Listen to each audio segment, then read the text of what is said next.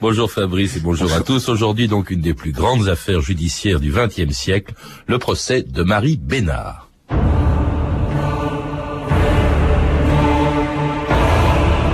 voudrais que vous puissiez penser une minute seulement que je suis innocent. Oui, je suis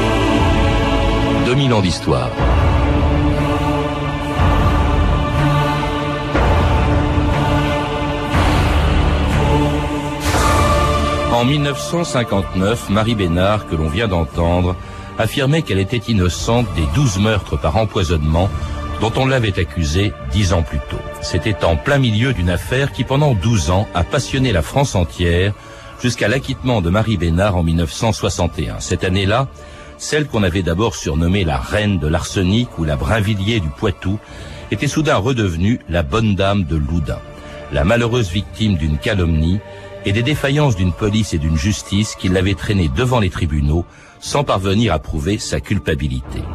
Mais les rumeurs ayant la vie dure, on s'est toujours demandé jusqu'à aujourd'hui si Marie Bénard était aussi innocente qu'elle l'avait affirmé, et si elle n'a pas emporté jusque dans la tombe un secret qu'elle aurait gardé jusqu'à sa mort. France Inter, Patrice Bertin, le 14 février 1980. Marie Bénard est morte hier soir chez elle, victime d'un cancer des os à l'âge de 83 ans. Les anciens s'en souviennent comme si c'était hier. Marie Bénard a été la vedette de l'un des plus extraordinaires procès criminels du XXe siècle accusé d'avoir empoisonné, je prends mon souffle car la liste est longue, son premier mari, son second mari, sa grand-tante, son beau-père, sa belle-mère, sa belle-sœur, son père, sa mère, deux vieilles cousines, une voisine et le pâtissier du coin, au total douze personnes, Madame Arsenic a passé cinq ans en prison. Jugée puis rejugée, elle a finalement été acquittée par la Cour d'appel de la Gironde en 1961. Marie Bénard, qui avait été acquittée grâce aux dépositions des experts de l'Académie des sciences, n'était pas une ingrate. La preuve, elle a légué son corps à la science. Sophie Darblad, bonjour. Bonjour. C'est assez curieux ce dernier clin d'œil de Marie Bénard confiant son corps à la science. Oui, on dirait presque un hommage aux experts qui se sont penchés sur sur le cas Bénard pendant 12 années de procédure, euh, une des plus longues d'ailleurs en matière criminelle. Alors cette, cette, ce procès, on en reparle, le cas, cette Marie Bénard, on en reparle bien sûr euh, à l'occasion de l'excellent téléfilm que lui a consacré TF1 et dont on verra la deuxième partie euh, ce soir. Muriel Robin d'ailleurs il joue une Marie Bénard très convaincante, c'est magnifique le rôle qu'elle joue. Et puis alors vous lui avez vous-même consacré un livre à cette affaire, l'affaire Bénard, une des plus grandes affaires judiciaires du XXe siècle. Pourquoi?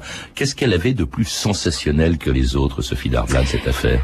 Euh, Elle était, elle était hors norme déjà par les suppléments d'informations qui ont été requis tout au long euh, de, de, la procédure, euh, des expertises à n'en plus finir, euh, et, et, aussi le, le, personnage Marie Bénard était quelque part euh, est devenu hors norme par parce que la, la, la, presse écrite notamment en a fait une, une inculpée d'emblée. Elle a été accusée euh, immédiatement. Elle avait presque le physique de l'emploi, je dirais. Oui, c'est très, c'est très actuel de cette manière parce que c'est vrai que c'est une femme qui est accablée par l'opinion publique, par la presse au début. Hein. Euh, tout le monde est convaincu qu'elle est coupable. Tout le monde est convaincu. Euh, il y a même à Loudun notamment, puisque c'est de là que part la rumeur et cette rumeur s'emballe. On ne peut plus, on ne peut plus l'arrêter. Et, et, tout le monde est persuadé qu'elle, qu'elle, qu'elle a empoisonné son, son mari. Alors justement, c'est avec ce, cet empoisonnement, pas le premier justement Hein, parce qu'on en trouvera d'autres, on inventera d'autres. Mais c'est avec cet empoisonnement de son mari que l'affaire commence. Euh, il est mort, le, le, son mari Léon Bénard, il est mort le 25 octobre 1947 d'une crise d'urémie, mais peut-être aussi d'autres choses. C'est ce que pensent en tout cas deux habitants de Loudun, hein, où, où les faits se sont produits, Louise Pintou et une amie des Bénards et un châtelain de la région, Auguste Massip. Eh bien, Louise, vous n'êtes pas avec cette pauvre Madame Bénard? Auguste, faut que je vous parle, je peux plus garder ça pour moi. Marie, c'est une comédienne. Son Léon, elle l'a empoisonné. La veille de sa mort, Léon m'a retenu près de lui. Louise, qu'est-ce qu'on m'a fait prendre?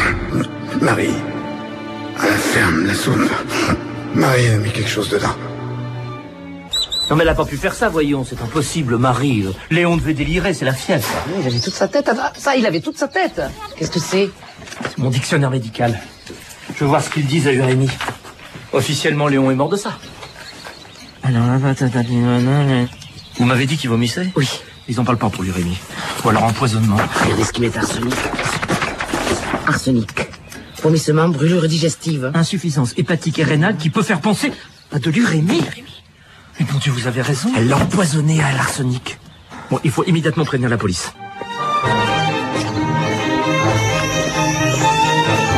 Et c'est comme ça que la mort de Léon Bénard va devenir l'affaire Marie Bénard. Ça commence effectivement par une rumeur et colportée par deux personnages. Alors dans dans le téléfilm de TF1, on a changé les noms mais on a gardé les prénoms. Hein. C'est Louise Pintou et Auguste Massip qui ont joué un rôle essentiel. Sans eux, il n'y aurait pas eu d'affaire Bénard. C'est vrai que tout est parti de là, et notamment euh, de, Louise Pintou, qui, qui va se confier à, au Massip, puisque ce sont même plusieurs frères, et à partir de... Tout au moins, elle va se confier à eux. Euh, lui, d'emblée, est un procédurier, il est, il est assez connu des, tribunaux. Il, il, euh, il écrit au, au juge, euh, donc, en relatant ce qui s'est passé. Euh, on interroge Louise Pintou, mais Louise Pintou se rétracte, et estime que c'est sorti de l'imagination euh, de... Oui, elle se rétracte, mais elle- on, on pense que c'est parce qu'elle était la locataire des Bénard. Alors, elle est la locataire des Bénards et elle est très liée avec eux depuis de nombreuses années et elle est aussi très présente auprès de Léon Bénard et euh, au cours euh, ensuite des, des- des différents procès. Autant Louise Pintou n'ira avoir eu une liaison avec Léon Bénard, autant euh, Marie Bénard aurait dit qu'elle aurait fermé les yeux pour euh, la paix du ménage. Mmh. Autre liaison qui se cacherait derrière cette affaire, c'est une liaison entre Marie Bénard et son domestique allemand. Je crois qu'il c'est un prisonnier allemand qui était resté en France après la guerre euh, et, et qui s'appelle Alfred, Alfred. Sietz, qui les, qui les aide aux travaux euh, des fermes. hein. Euh, Il est là euh, dans, dans la ferme des, des Bénards. Euh, c'est vrai qu'elle avait une relation qui était plus de l'ordre de la d'une mère, puisque c'était un, un très jeune homme de 24 ans. Euh, mais euh, on imagine qu'elle a une liaison parce qu'on voit soi-disant certains gestes. Enfin, vous savez, dans, dans ces communes et à cette époque-là, on n'est pas très loin des règlements de compte non plus de l'après-guerre. C'est un ex-prisonnier allemand et la rumeur va bon train de ce côté-là aussi. C'est une ville qui avait été habituée, hein, je, je, je rappelais ce matin euh, dans le 6-7, c'est- une ville où 300 ans plus tôt, il y avait déjà eu une rumeur avec un curé, Urbain Grandier, qui avait été accusé d'avoir euh, essayé de, de débaucher les sœurs du, du couvent des Ursulines et qui a été brûlé vif à Loudun, dans cette même ville, euh, il y a 300 ans avant l'affaire Bénard. Autre responsabilité importante, c'est la police, en tout cas deux policiers, hein, le commissaire Noquet et l'inspecteur Normand, qui prennent au sérieux justement les ragots euh, de euh, Madame Patou et de Monsieur Massip. Oui, euh, ces, ces deux jeunes euh, personnes euh, souhaitent peut-être faire carrière. Ils se disent qu'ils ont, ils détiennent l'affaire, l'affaire du siècle, et ils essaient à tout prix de faire, de, de, de faire passer aux aveux Louise Pintou et plus tard Marie Bénard, et de manière pas très, pas très légale non plus. Hein. Euh, il y aura l'affaire des moutons aussi, Euh, mais c'est vrai qu'ils essaient à tout prix euh, d'obtenir des aveux, comme quoi euh, elle a une liaison avec euh, cet homme et qu'elle a voulu empoisonner son mari pour pouvoir vivre et récupérer aussi des héritages. Alors le, le, le problème est qu'il va faire de Marie Bénard non seulement une, la présumée meurtrière de son mari, mais même une meurtrière en, en, en série, c'est que aussitôt, ça va beaucoup plus loin, on commence à remonter dans le temps, on se rend compte qu'il y a eu énormément de morts dans les années qui ont précédé la mort de, de Léon Bénard, euh, toute une famille, et là on se dit, mais tiens, peut-être que Marie Bénard est responsable de ces morts parce qu'elle a hérité de beaucoup de choses, et on va les exhumer des cimetières de la région Oui. pour vérifier euh, ce qu'il y a dans les cadavres. C'est Oui. ça, euh, Sophie Darblade. Oui, et euh, ça c'est c'est aussi c'est parti d'une liste dressée par Auguste Massip, tout simplement, qui est allé répertorier dans les cimetières tous les morts en fait, et des morts qui sont souvent de morts naturelles, de vieillesse, hein, euh, mais on, on imagine qu'elle n'est pas à, à son premier fait d'empoisonnement. Donc on exhume ces cadavres. C'est vrai que c'est un, un côté assez folklorique parce que il y a une quantité énorme de, de bocaux et, et qui seront d'ailleurs après au centre de l'affaire, euh, puisque tout n'a pas été fait vraiment en règle. Et au centre du premier procès, puisqu'on va trouver de l'arsenic dans tous les corps, et Marie Bénard va être inculpée, arrêtée, et après deux ans d'enquête, traduite devant la cour d'assises de Poitiers le 20 février 1952. Marie Bénard, le premier de la longue liste des morts qui nous intéresse, c'est Antigny Auguste, votre premier mari, qui meurt en 1927. En ce qui le concerne, heureusement pour vous, il y a prescription. Ah, pour qu'on en parle. Un an après, vous épousez Léon Bénard. En 1938, sa grand-tante meurt. Puis ce sont vos amis, les Rivet, qui meurent aussi. Ensuite, il y a votre père et la grand-mère de Léon. Les parents de Léon, cela fait sept. Puis c'est au tour de Lucie Bénard, la sœur de Léon. La retrouver pendue chez elle? C'est quand même pas moi qui l'ai accroché à cette corde. Peut-être, mais euh, toute pendue qu'elle était, elle avait plus de 60 mg d'arsenic dans les viscères. Un des taux les plus élevés parmi vos chers défunts, Madame Bénard. Puis euh, viennent les sœurs Laleron, puis votre époux Léon Bénard, et enfin votre mère, deux ans après. Ce qui nous amène à 12. 12 morts, peut-être. Pas 12 empoisonnés. Madame Bénard, euh, on a retrouvé du poison dans les 12 corps. Et à chaque goutte d'arsenic qui aurait été versée, vous avez gagné un champ hérité d'une maison, d'un terrain. Est-ce que tous les gens qui héritent sont des criminels? Alors on a retrouvé effectivement du poison dans les 12 corps. Je rappelle qu'elle est inculpée, je crois, pour 11, parce que le mari, on l'a entendu, il y avait prescription pour le mari. Donc c'est 11, euh, 11 euh, comment dirais-je, 11 victimes présumées de, de, de Marie Bénard. Au, au début, euh, tout le monde est convaincu de sa culpabilité. L'opinion publique, la presse, la justice, euh, l'opinion publique qui réclame sa mort. C'est une femme seule en 1952 au moment de son premier procès, Sophie Darblad. Oui, une femme seule et qui, qui se tient droite, hein, qui a quand même une force, euh, je pense, de en elle, qui fait qu'elle elle, elle maintiendra jusqu'au bout le, le fait qu'elle était bien sûr se déclarant innocente, euh, mais elle a quand même, euh, elle travaille en prison, hein, elle essaie de, de, de, de rester digne et, et de ne pas surtout tenir compte, bien sûr, de, de ces rumeurs. Elle n'a pas, on, dirait, d'ailleurs les psychiatres diront qu'elle a un côté insensible, hein, mais je pense que ça l'a un peu sauvée aussi, ça l'a préservée, parce qu'effectivement ça aurait été quelqu'un de très très sensible. Euh, je ne sais pas si à force euh, cette rumeur ne, ne l'aurait pas détruite.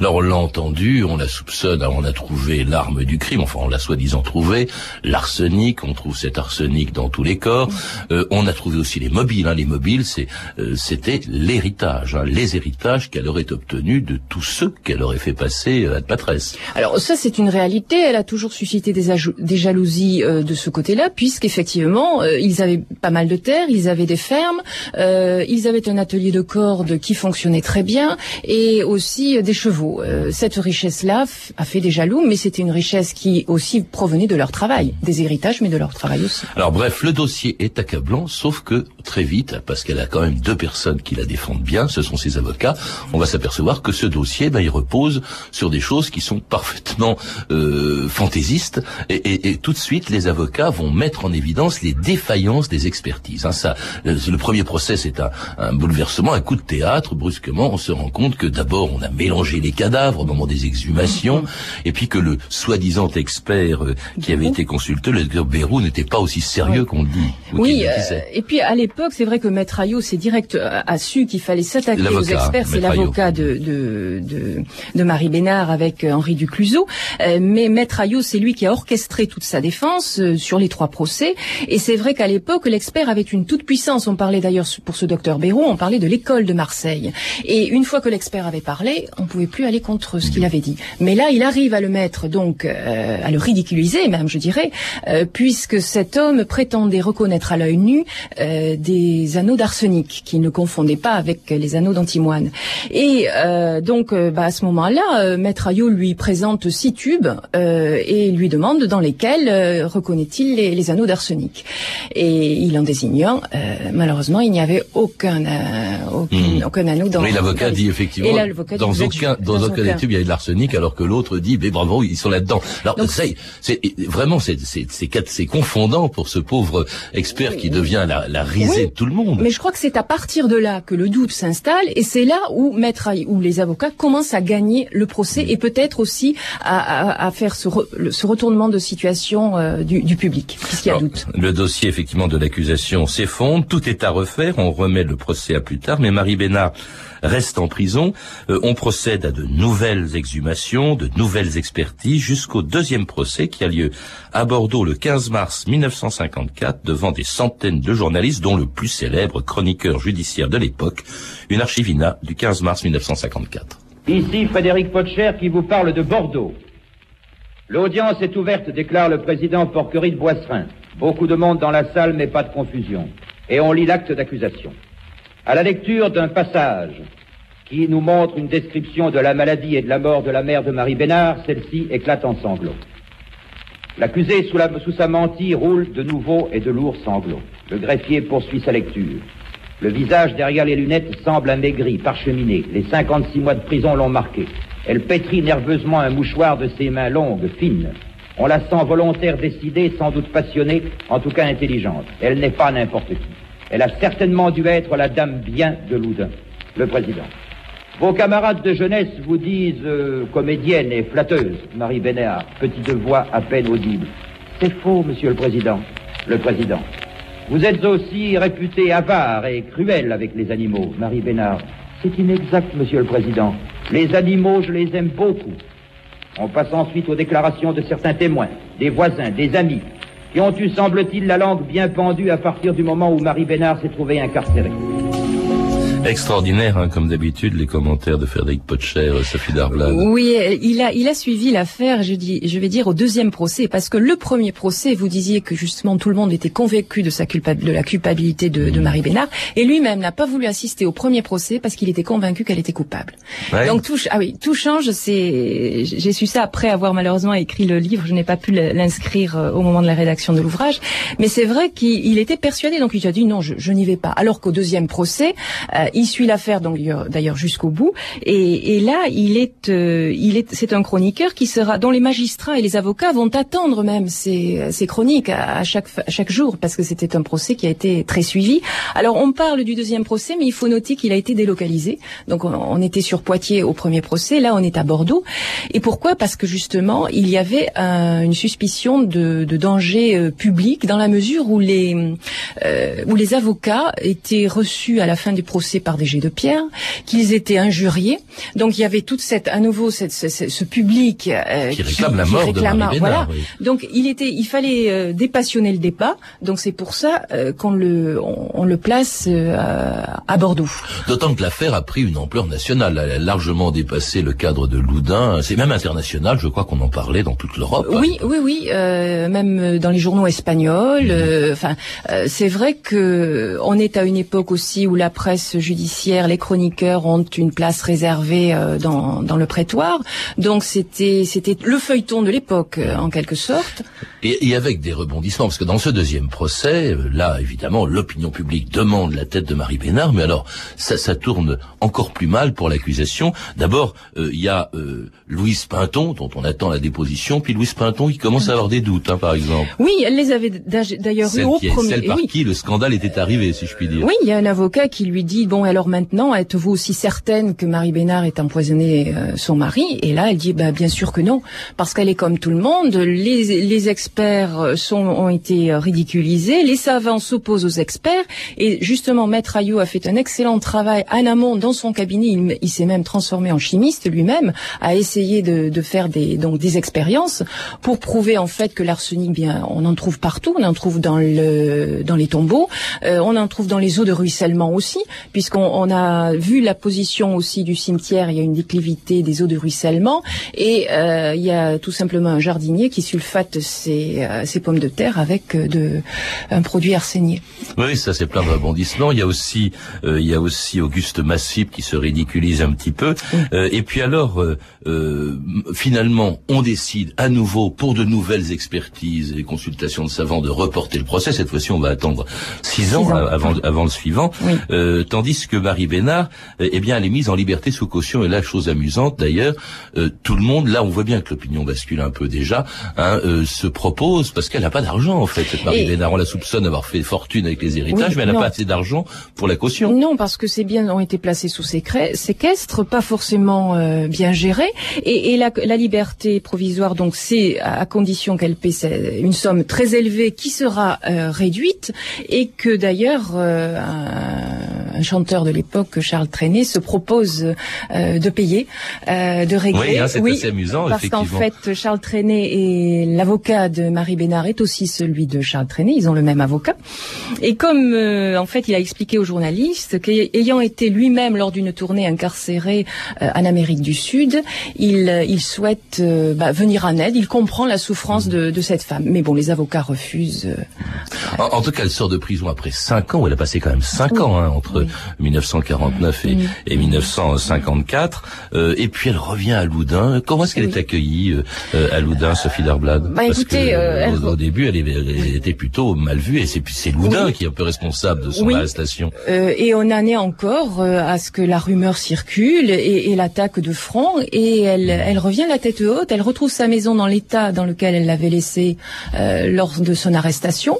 Euh, et avec l'aide d'une amie, ben, elle se remet à tout, tout en Et, et la tête haute, elle essaie donc de, euh, de faire face encore euh, aux, aux rumeurs. Hein. Euh, C'est c'est loin d'être terminé. Et alors, ce qui- ce qu'elle souhaite faire et qui peut-être va l'aider aussi, c'est écrire ses mémoires. Elle commence l'écriture de ses mémoires. Elle répond même aux questions des journalistes de la presse écrite et même, je crois que c'est assez exceptionnel, un journaliste de la télévision, c'était euh, tout simplement François Chalet qui l'interrogeait pour l'émission 5 colonnes à la une. Écoutez la voix de Marie Bénard, rappelant son affaire le 6 mars 1959. Nous appartenons à un pays où trop souvent la presse se donne le droit de juger avant les juges. Pour une fois, nous voudrions vous donner la parole. Est-ce que vous acceptez de nous parler? Très volontiers, monsieur.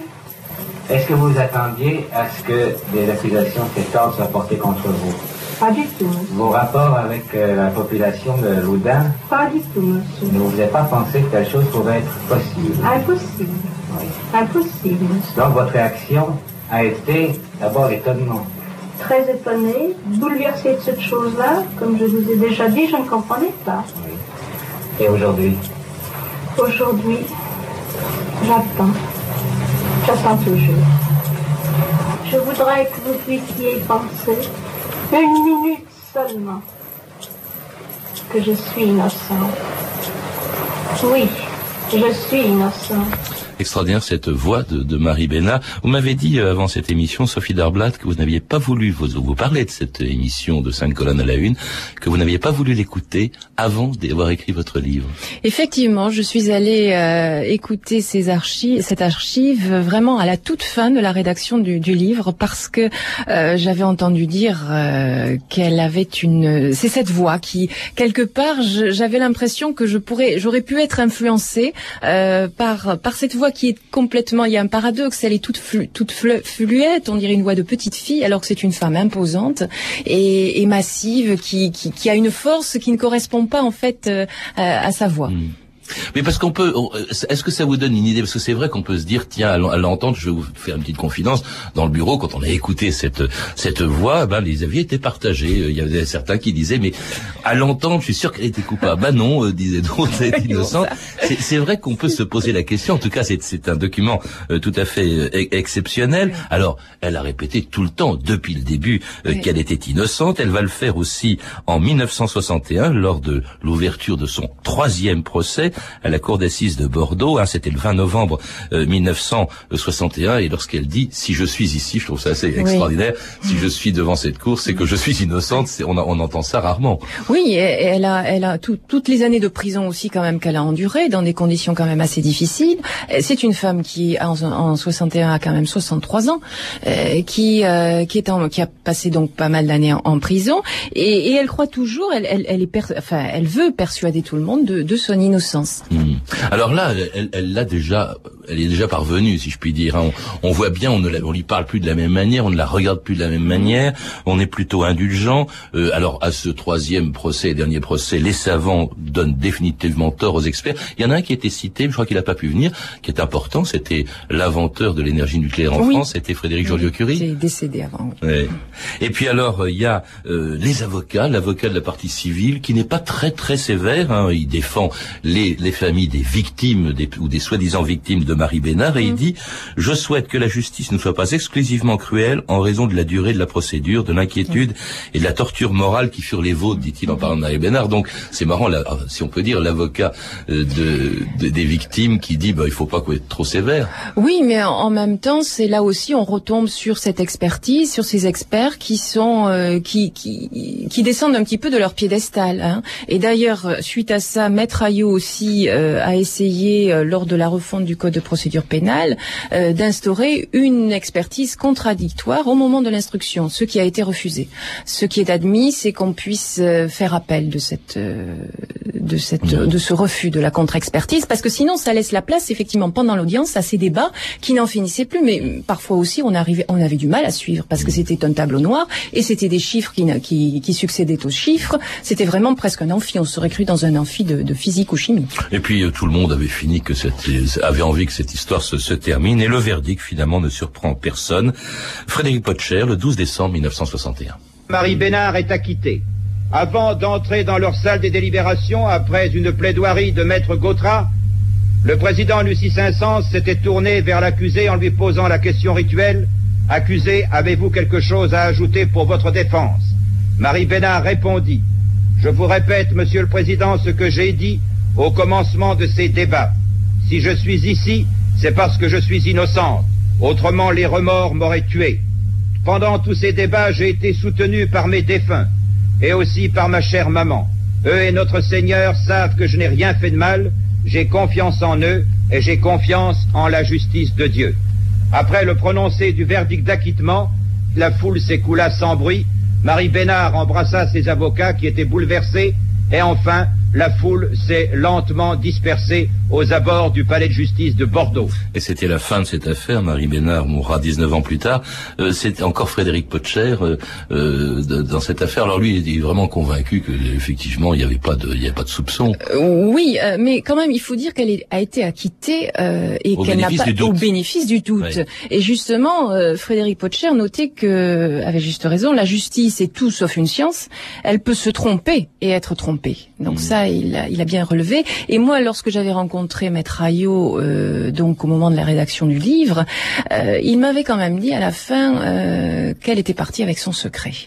Alors ça c'est extraordinaire parce qu'effectivement, c'est peut-être ce qu'il y a de plus extraordinaire dans cette affaire, c'est qu'elle a beau avoir été acquittée, acquittée pardon, on ne peut pas euh, commenter une décision de justice. Mais c'est vrai que on a continué à se demander est-ce que oui ou non elle a tué euh, tous ces gens. Oui, et je pense que, que même encore, vous le disiez tout à l'heure, euh, il y avait des réactions. On disait ah ben non, je, suis persuadé qu'elle est coupable. Encore, il, y a, des gens, je crois que même à la suite du, téléfilm, qui vont, ça, qui vont, ça va alimenter encore des, des discussions, alors qu'on pourrait penser qu'avec toute cette magistrale euh, défense quand même qu'elle a eu, elle a eu euh, quatre avocats pour elle. Hein, euh, on pourrait penser que ces filles, on la considérait comme n'ayant pas assassiné son, son, son, mari. Et puis c'est un sujet encore très actuel. On continue d'avoir des doutes sur la validité des expertises, même si les moyens sont bien, se sont bien améliorés depuis. Au fond, c'est très actuel l'affaire Bénard, même si elle s'est terminée il y a plus de 40 ans. Oui, elle est, elle est actuelle, mais je dirais aussi qu'elle a ce côté un petit peu. C'est, je crois que c'est le, le fait aussi que, que ce soit un empoisonnement. Mhm. euh, on, ce sont des, des, méthodes qui sont de moins en moins employées mhm. à l'heure actuelle, et donc ça fait heureusement oui, mais ça, ça, ça fait que l'imaginaire un petit peu euh, euh, on, travaille là-dessus. Merci Sophie Darblade. En tout cas, pour en savoir plus, je recommande chaudement la lecture de votre livre, L'affaire Bénard, aux éditions de Vecchi, dans la collection Grand Procès. À voir aussi le deuxième et dernier épisode de Marie Bénard, L'empoisonneuse, ce soir sur TF1, un excellent téléfilm qui sortira aussi en DVD dans son intégralité le 5 octobre et dont vous avez pu entendre deux extraits. Vous avez également pu entendre des extraits de l'émission Le Vif du Sujet d'Alexandre Hérault, diffusée sur France Culture le 2 septembre 2003. Toutes ces références sont disponibles par téléphone au 32 30, 34 centimes la minute ou sur franceinter.com. C'était 2000 ans d'histoire, la technique Sophie Moreno et Patrick Henry, documentation Claire Destacan, Emmanuel Fournier, Catherine Louis et Franck Olivard, une réalisation, comme d'habitude, de Anne Kobilac.